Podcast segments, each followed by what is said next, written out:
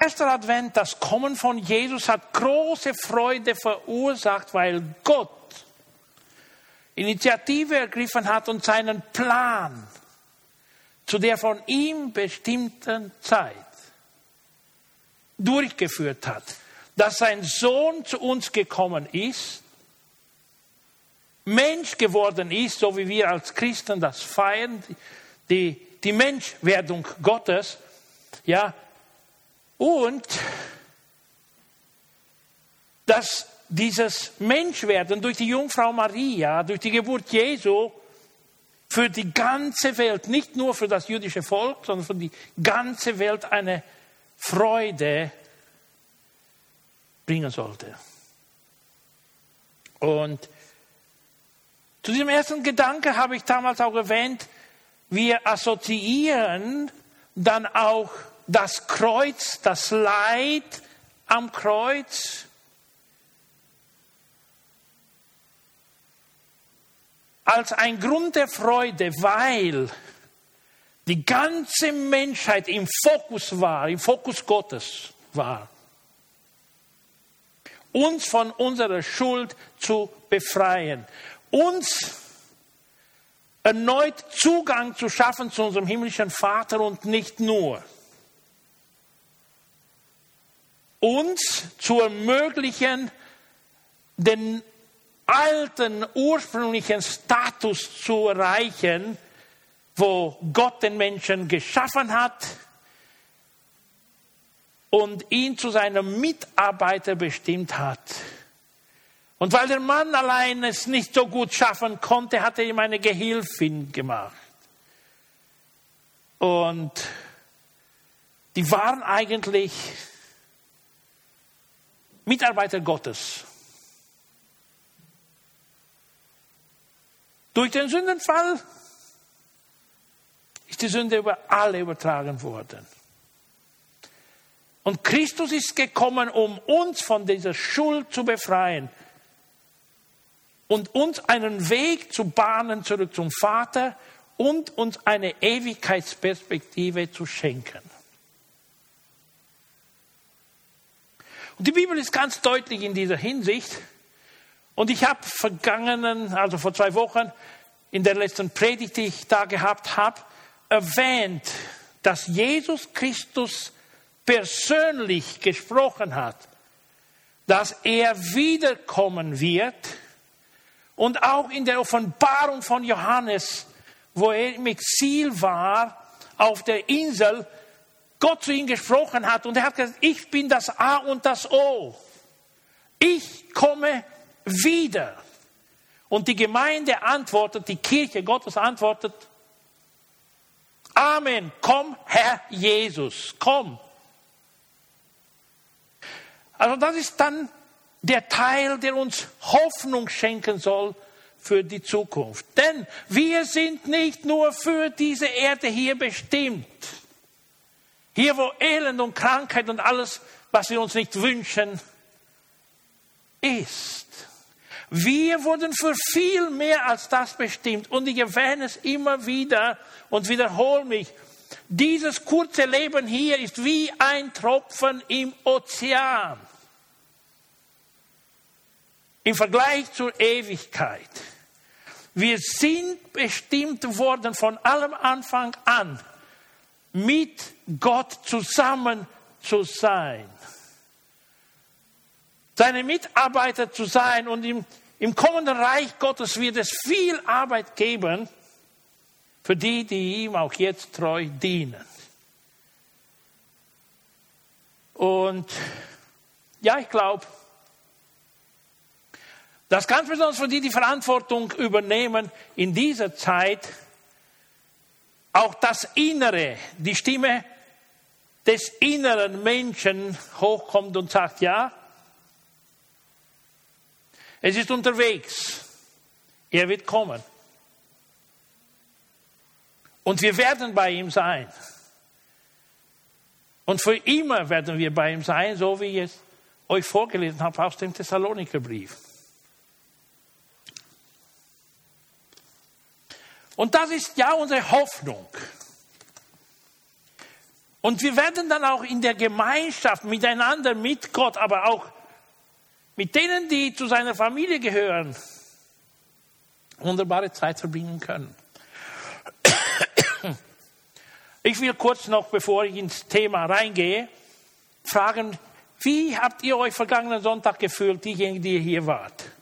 Ich sehe kaum ein paar, die hier waren vergangenen Sonntag. Vergangenen Sonntag hatten wir hier die Adventgemeinschaft. Gab es keinen Gottesdienst. Und es wurde uns erzählt, wie äh, Weihnachten oder ja, Advent in, in Albanien äh, äh, gefeiert wird und wie es in Mexiko gefeiert wird und wie es in Rumänien gefeiert wird und in Nigeria. Und wir haben, ich habe gerade erwähnt, es wäre nicht schlecht, wenn wir vielleicht uns einmal das vorstellen könnten und nach Nigeria für eine Adventzeit fliegen würden und verbringen würden, weil bei ihnen, ganz besonders in der eher christlichen Teilen, äh, die Adventzeit eine Zeit ist, wo, wo du an jede Tür klopfen kannst und eingeladen wirst, mit ihnen zu essen, zu trinken und Gemeinschaft zu haben.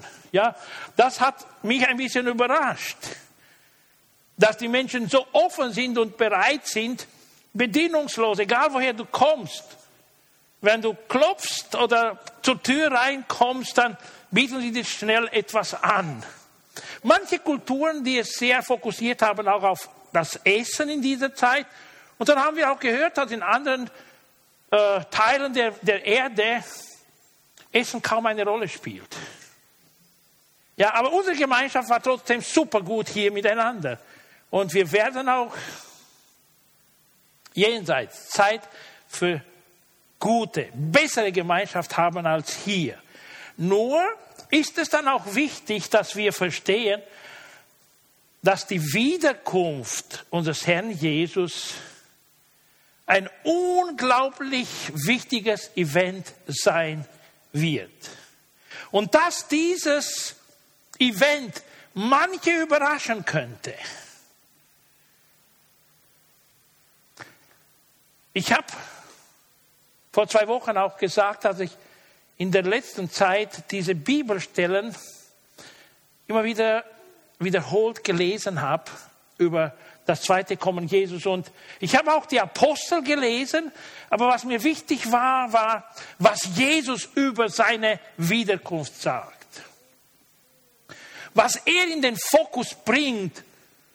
Und ich habe herausgefunden, dass während wir uns in den Fokus setzen, und manchmal sagen wir, wir setzen Christus in den Fokus in der Adventzeit und äh, zu Weihnachten, dass wir eigentlich nicht ihn im Fokus so sehr haben als immer noch, noch uns. Und meine Frage hier an, an euch, wen hatte Gott im Fokus, wen hatte Jesus im Fokus, als er über sein Wiederkommen gesprochen hat? Was denkt ihr, was kennt ihr aus der Bibel?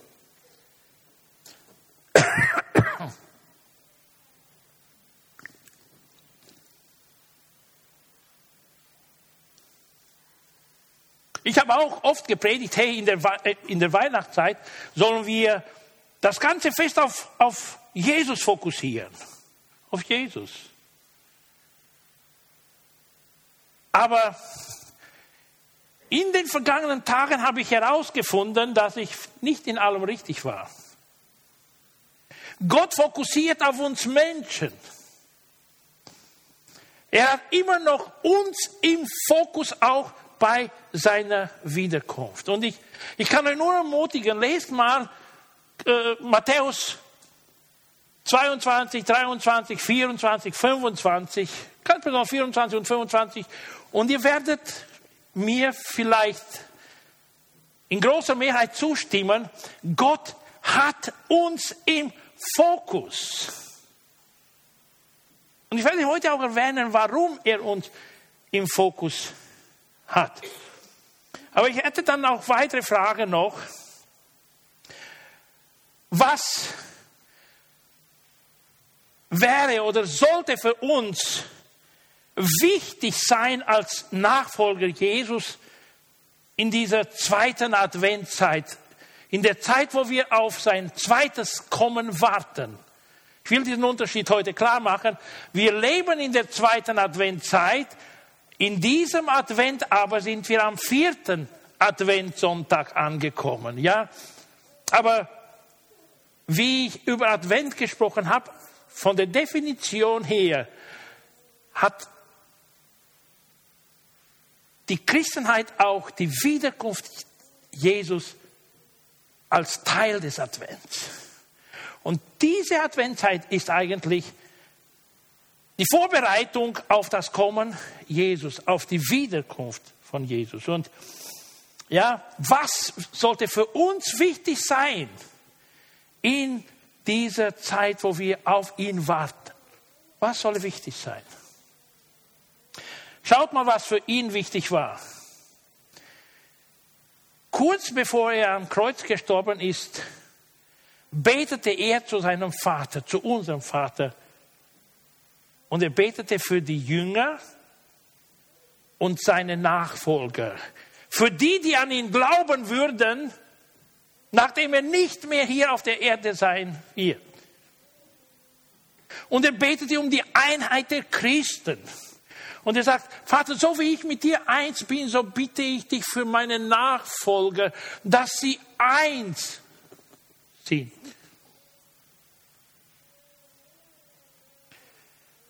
Er hatte uns im Fokus, in seinem Gebet zum Vater. Er hatte uns im Fokus, auch dort, wo er ans Kreuz gegangen ist.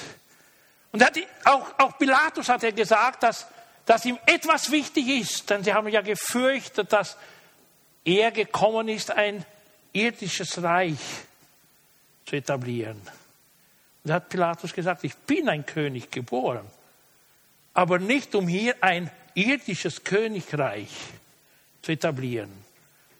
Ich bin gekommen, um das Reich Gottes, das Königreich Gottes zu etablieren. Das war wichtig für ihn. Aber er hatte einfach uns in Sicht. Er hatte unser ewiges Erbe vor Augen. Er wollte und will bis heute, dass dort, wo er ist, auch wir sind.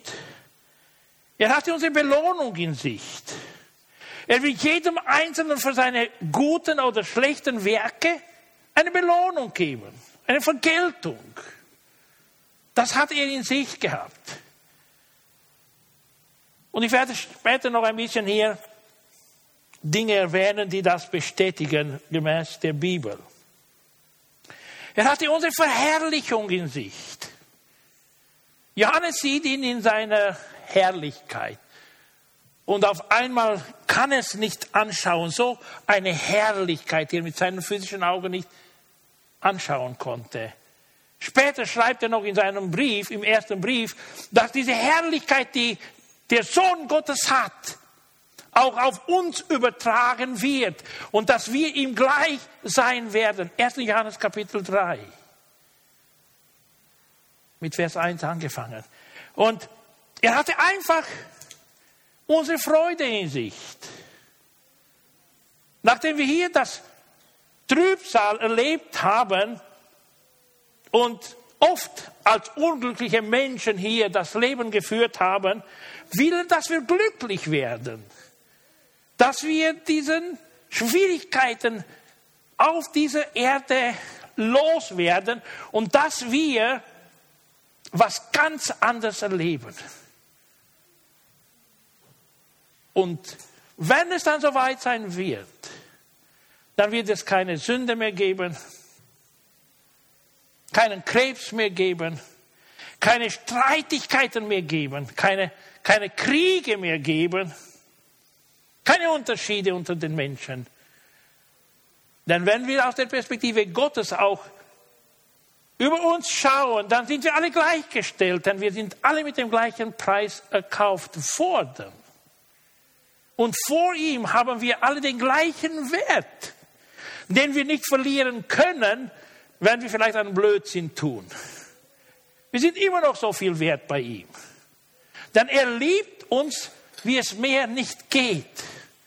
Und er, er hat immer wieder uns in, im Fokus gehabt. Und ganz besonders betont er das in der letzten Woche, bevor er ans Kreuz ging. Oder in der Woche, wo er ans Kreuz ging. Und das war ihm unglaublich wichtig. Warum hatte er uns im Fokus? Was ihn betrifft, war ihm alles klar. Er wusste, wofür er gekommen ist. Er wusste, was auf ihn wartet, wenn er zurückgeht, wenn er in den Himmel zurück zum Vater geht. Er hat die Herrlichkeit Gottes gekannt und er betet ja auch, Herr, gib mir jetzt wieder die Herrlichkeit, die ich hatte, bevor ich sie verlassen habe und zu den Menschen auf die Erde gekommen bin. Das ist ja Gebet im Johannes Kapitel 17 beschrieben. Er, er, er war bewusst von und über alles. Er, er, es war nichts, was ihm fremd war. Aber er hatte ständig uns Menschen im Fokus. Und bevor ich jetzt noch ein bisschen mehr in die Schrift reingehe und auch vielleicht über Schwierigkeiten der Zeit spreche, frage ich mich, was ist unser Fokus in der Adventzeit? Was beschäftigt uns am meisten in dieser Zeit? Wo wir immer wieder erwähnen, es ist eine Endzeit. Was beschäftigt uns so sehr? Wisst ihr, was zu der Zeit die Menschen beschäftigt hat, als Jesus auf die Erde gekommen ist? Ganz besonders auch die Priester, ja, die Leviten und das, das jüdische Volk, bis zum Herodes, zum König. Die haben so intensiv in ihrem irdischen Leben gelebt, mittendrin in allem, äh, dass das Event der Geburt Jesus an ihnen vorbei ging. Es kommen ja die Weisen, die, die drei Könige aus dem Osten nach Jerusalem und fragen, wo ist der neugeborene König?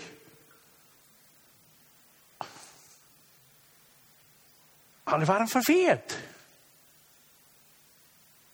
Der König Herodes total fremd. Er muss dann die Priester einladen zu einem Gespräch und sie fragen, wo sollte der König geboren werden? Dann kommen sie mit den Schriften und sagen, ja, äh, Mika schreibt ja im Kapitel 5 und Vers 2, er soll in Bethlehem geboren werden. Und dann spricht er noch mit den Weisen der Könige und sagt ihnen, okay, geht hin, betet ihn an und kommt dann zurück und äh, informiert auch mich, wie es aussieht. Ich will auch hingehen und, und mich vor ihm beugen und ich will mich auch auf den Weg machen und ihn anbeten. Es war aber falsch, es war Heuchlerei. Aber die Geburt Jesus an ihnen vorbei, weil sie zu sehr beschäftigt waren mit dem Alltag. Und die Perspektive der Schriften, die sie hatten, der Propheten, die sie hatten, die war ganz ins Dunkle gerückt und die waren total fremd. Sie wurden überrascht. Und das kann passieren auch bei der zweiten, beim zweiten Kommen von Jesus, denn die Menschen vernachlässigen einen, einen bestimmten und unglaublich wichtigen Bereich ihres Lebens. Die Frage, warum existieren wir auf dieser Erde? Warum wir, wurden wir erschaffen? Egal in welcher Form. Und das Kommen, das erste Kommen Jesus und auch das zweite haben das im Fokus, uns wieder den Status zu geben, den wir hatten oder den der Mensch hatte am Anfang, wo er erschaffen wurde. Mitarbeiter Gottes zu sein. Und für die Ewigkeit wird das auch so sein. Wenn wir jenseits bei ihm sein werden, wird es nicht nur Gemeinschaft geben, sondern wir werden bestimmte Verantwortung übertragen bekommen und Dienste leisten. Und, aber bis dann sind wir noch hier. Was beschäftigt uns besonders in dieser Zeit? Und Jesus Bevor er dann zum Himmel ging, hat ganz besonders den Fokus auf uns gesetzt. Und nachdem er auf ihre Frage einging, wann, wann, wann wird das geschehen, hat er ihnen klar gemacht, dass es ein paar Zeichen geben wird, die in diese Richtung hindeuten werden, aber keine hundertprozentige Klarheit, wann er wiederkommen wird. Und ja, er hat über negative Aspekte gesprochen.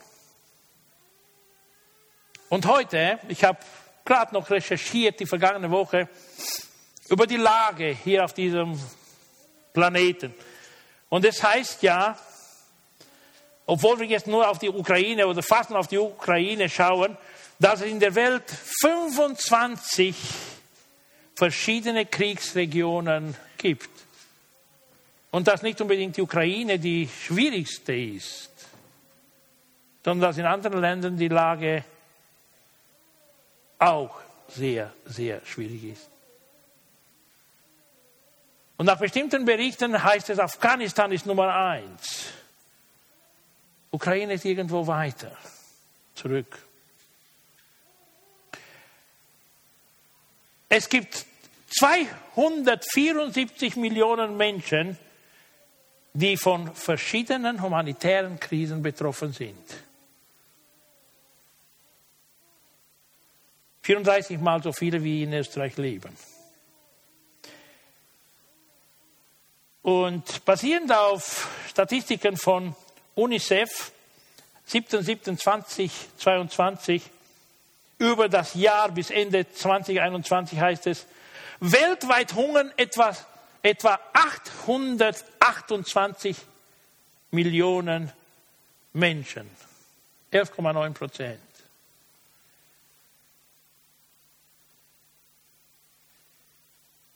2,3 Milliarden Menschen leiden weltweit an Mangelernährung. Und heute, also Ende 2021, waren es um 350 Millionen mehr als vor der Pandemie. Also, obwohl früher es irgendwie Tendenz gleichbleibend war, ist es jetzt steil nach oben. Es vertieft sich das Ganze. Jeder neunte Mensch hat nicht die minimale erforderliche Nahrungsmenge zu einem normalen Leben zur Verfügung. Das sind die Zeichen eines Anfangs einer Endzeit. Und hier Worte aus der Heiligen Schrift, weil Jesus uns im Fokus hatte. Wenn der Menschensohn kommt, Matthäus 24, 37, wird es sein wie zur Zeit Noahs.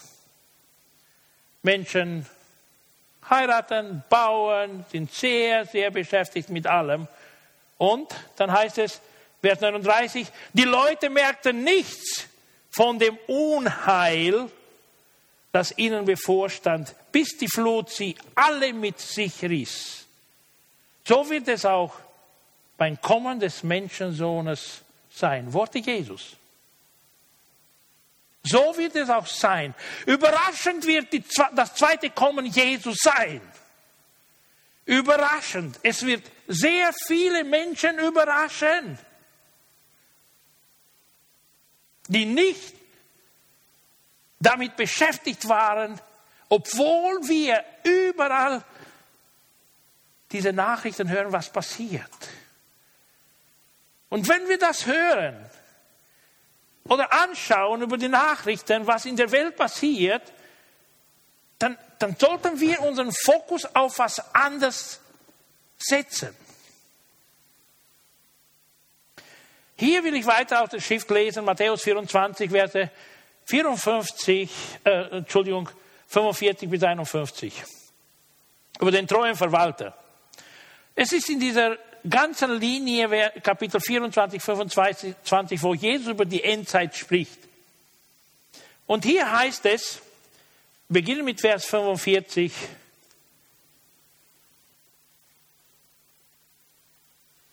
Wie verhält sich denn ein kluger und zuverlässiger Verwalter?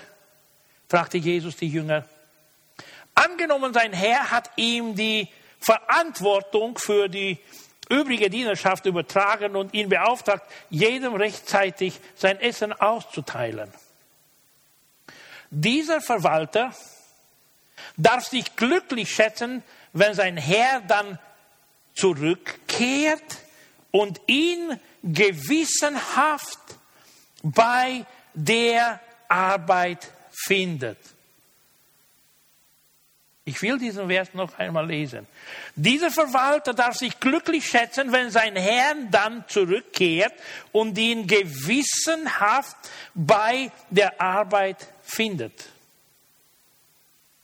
Ich lese weiter. Ich versichere euch, einem so zuverlässigen Mann wird er die Verantwortung für, sein, für seinen ganzen Besitz übertragen. Wenn jener Verwalter aber unzuverlässig ist und im Stillen denkt, ach was, es dauert bestimmt noch lange, bis mein Herr kommt. Und er fängt an, die anderen Diener zu prügeln, sich den Bauch vollzuschlagen und Trinkgelage zu veranstalten. Dann wird die Rückkehr seines Herrn ihn völlig überraschen. Denn sein Herr kommt, wenn er nicht damit rechnet.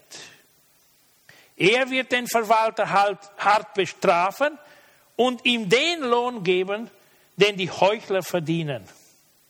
Er wird ihn hinausstoßen, dort, wo es nur noch Heulen und ohnmächtiges Jammern gibt. Wow. Es könnte also eine bestimmte Gefahr für manche Menschen geben. Es könnte eine bestimmte Gefahr da sein. Und das ist eigentlich, was mich in der letzten Zeit beschäftigt hat.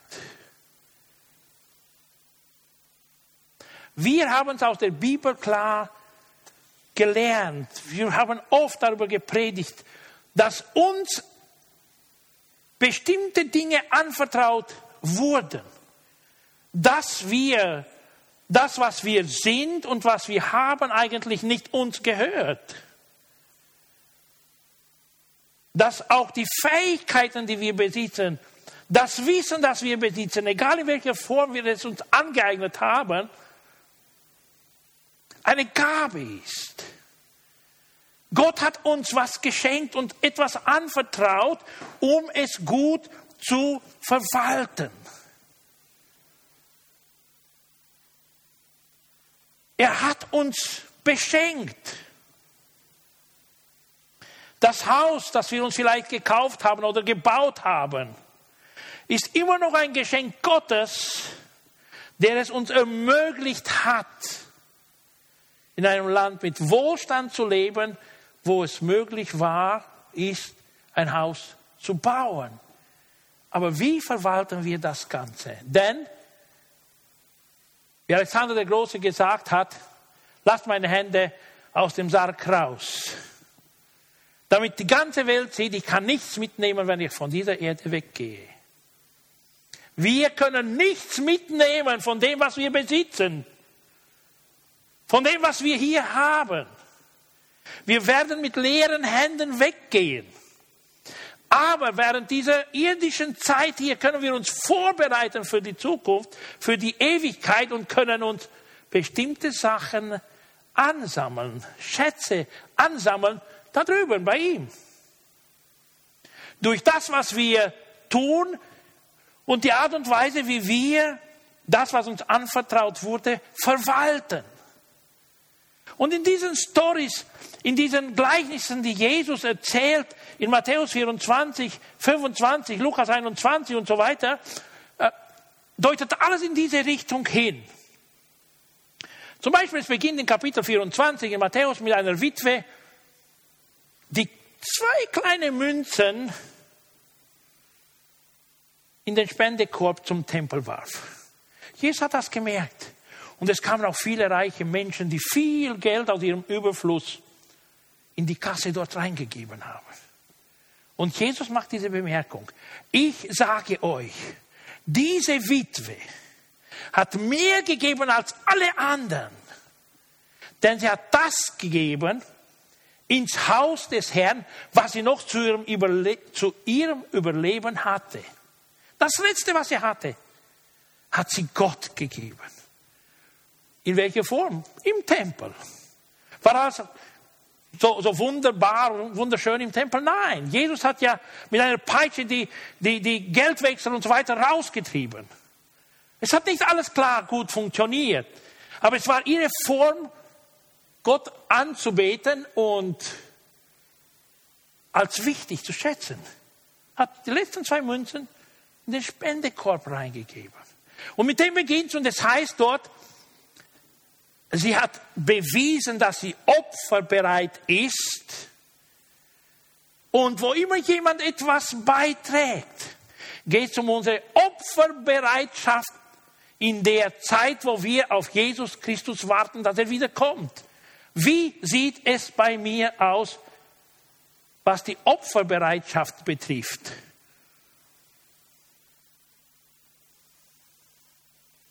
Er spricht dann über die, das Missachten der Gebote Gottes und er sagt, dadurch wird das bewiesen, dass die Liebe vieler Menschen erkaltet. Menschen werden egoistisch, denken nur an sich und die Liebe den anderen gegenüber wird kalt, kalt, wir brauchen niemanden mehr, es geht uns so gut.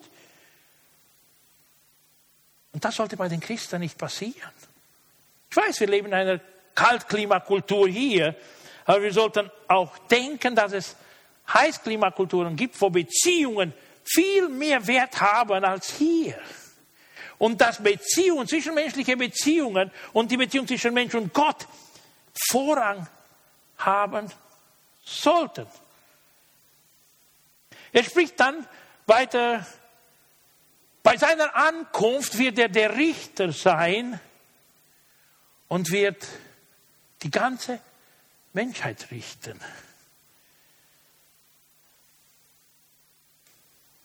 Und was er da ansprechen möchte, ist die Wachsamkeit und Verantwortungsbewusstsein. Das, das Verantwortungsbewusstsein. Bewusst zu sein, wofür wir leben und wie wir das Anvertraute verwalten. Gehen wir weiter ins nächste Kapitel 25, dann beginnt es mit den zehn Jungfrauen,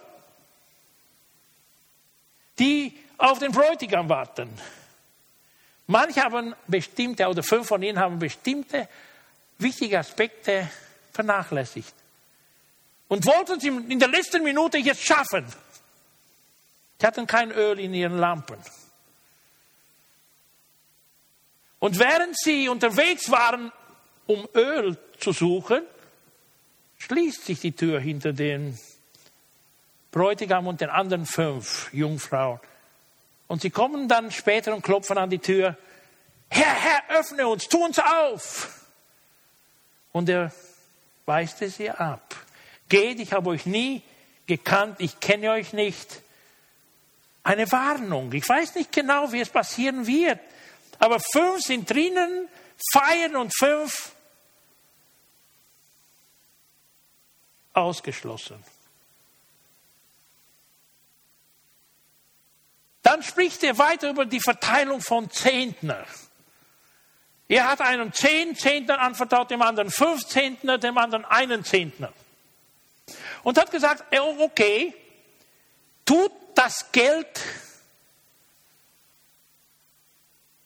irgendwie, irgendwo, setzt es ein, dass ich einen Gewinn habe daraus. Und der erste investiert, der zweite investiert, der dritte vergrabt das Geld. Nach einer bestimmten Zeit kommt der Herr zurück und ruft sie alle drei zu ihm, um zu sehen, wie sie das Ganze verwaltet haben. Für den einen, der wenig anvertraut bekommen hat und der gedacht hat in sich, mein Herr erntet, wo er nicht gesät hat und hat immer nur das Negative über seinen Herrn im Kopf gehabt, für den war es schrecklich. Genau wie auch hier, er wurde rausgeworfen in die Finsternis. Aber er kommt dann wieder zum Weltgericht und da macht er es ein bisschen deutlicher und gibt uns ein paar Ebenen, wo wir aktiv sein könnten. Zum Beispiel heißt es, ich war hungrig und ihr habt mir etwas zu essen gegeben. Einen Platz an deinem Tisch. Oder ich war fremd und ihr habt mich in euer Haus aufgenommen. Migration, Flüchtlinge. Ich war nackt und ihr habt mich bekleidet. Kleiderspende. An die, die Kleider brauchen, hier oder woanders. Ich war krank, ihr habt mich versorgt. Ich war im Gefängnis, ihr habt mich besucht.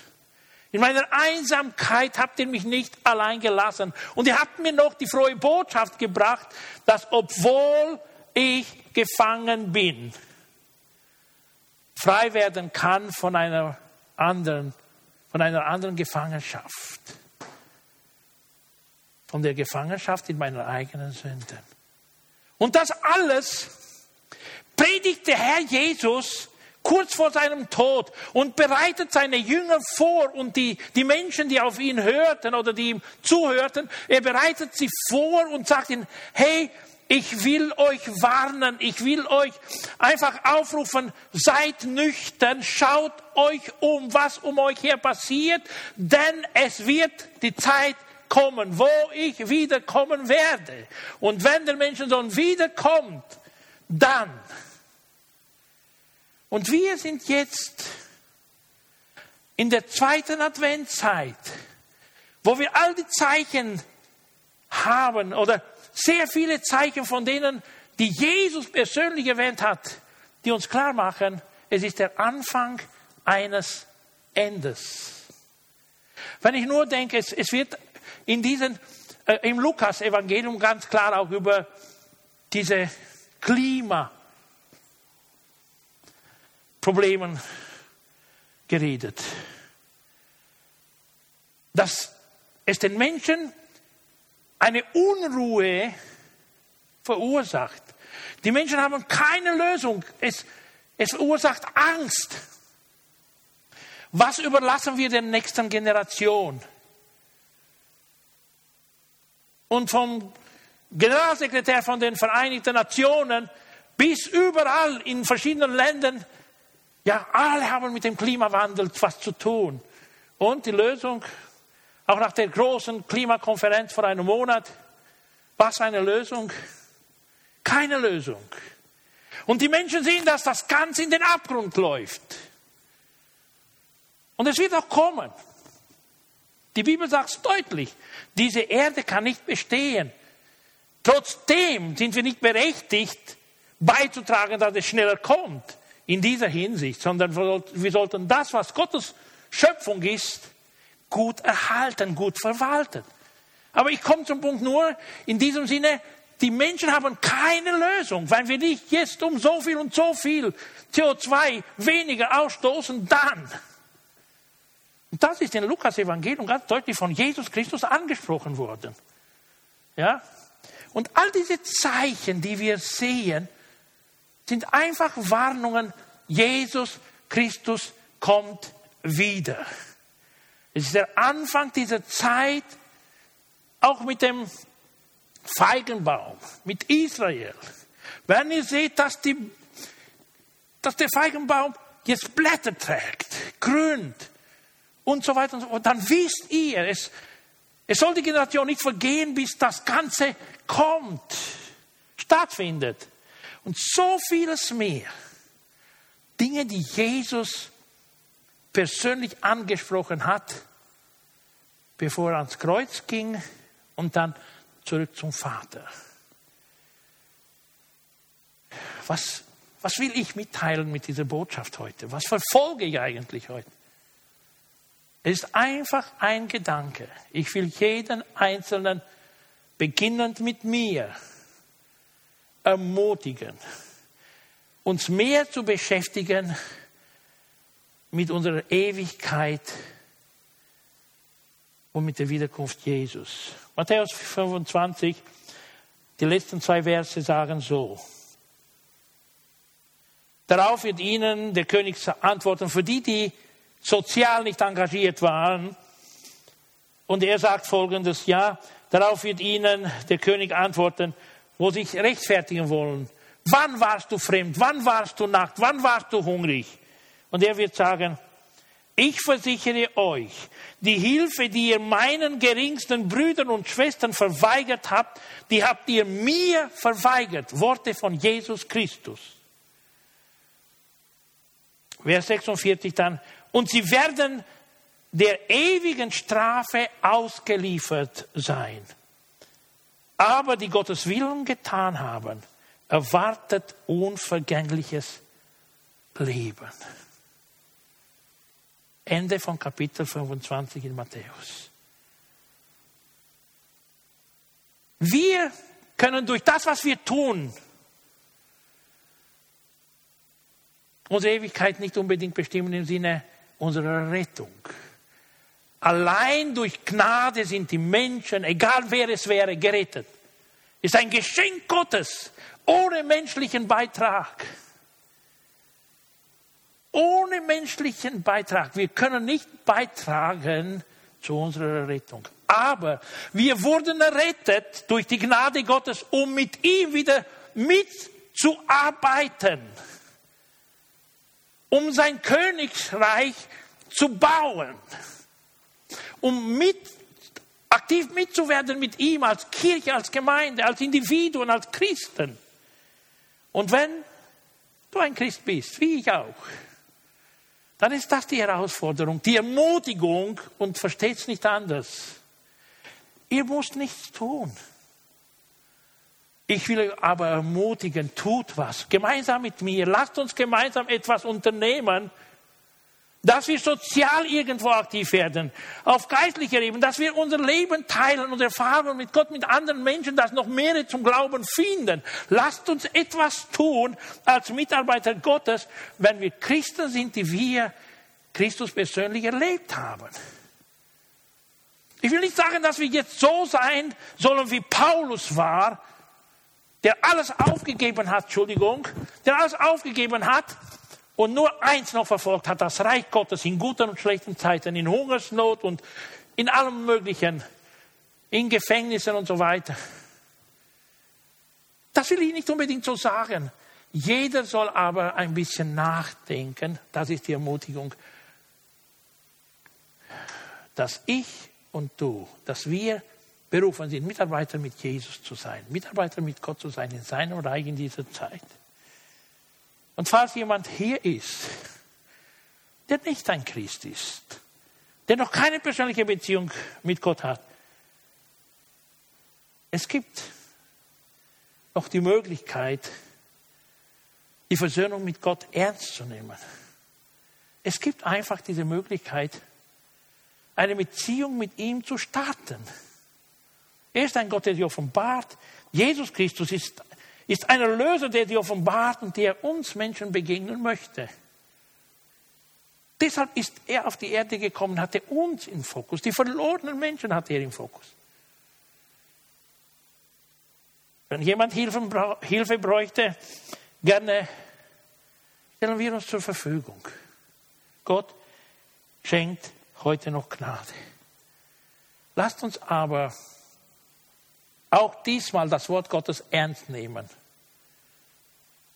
Die nächsten Tage noch überlegen, was wäre angemessen für uns. Klart euch dann auch ein,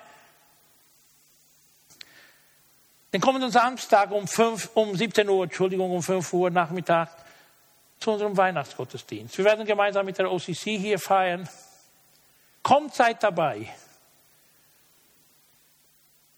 Ray wird uns predigen Und wir werden hier gemeinsam feiern. Lasst uns in dieser Adventzeit ein bisschen mehr darüber nachdenken, dass der Herr bald kommen könnte. Kommen wird. Und wir wollen ja eigentlich die Ewigkeit in seiner Herrlichkeit verbringen, bei ihm sein. Ich will noch kurz beten. Vater im Himmel, hier stehen wir in deiner Gegenwart. Du hast gesagt, wo zwei oder drei in deinem Namen versammelt sind, da bist du mitten unter ihnen. Und heute hatten wir auch dein Wort mitten unter uns hier.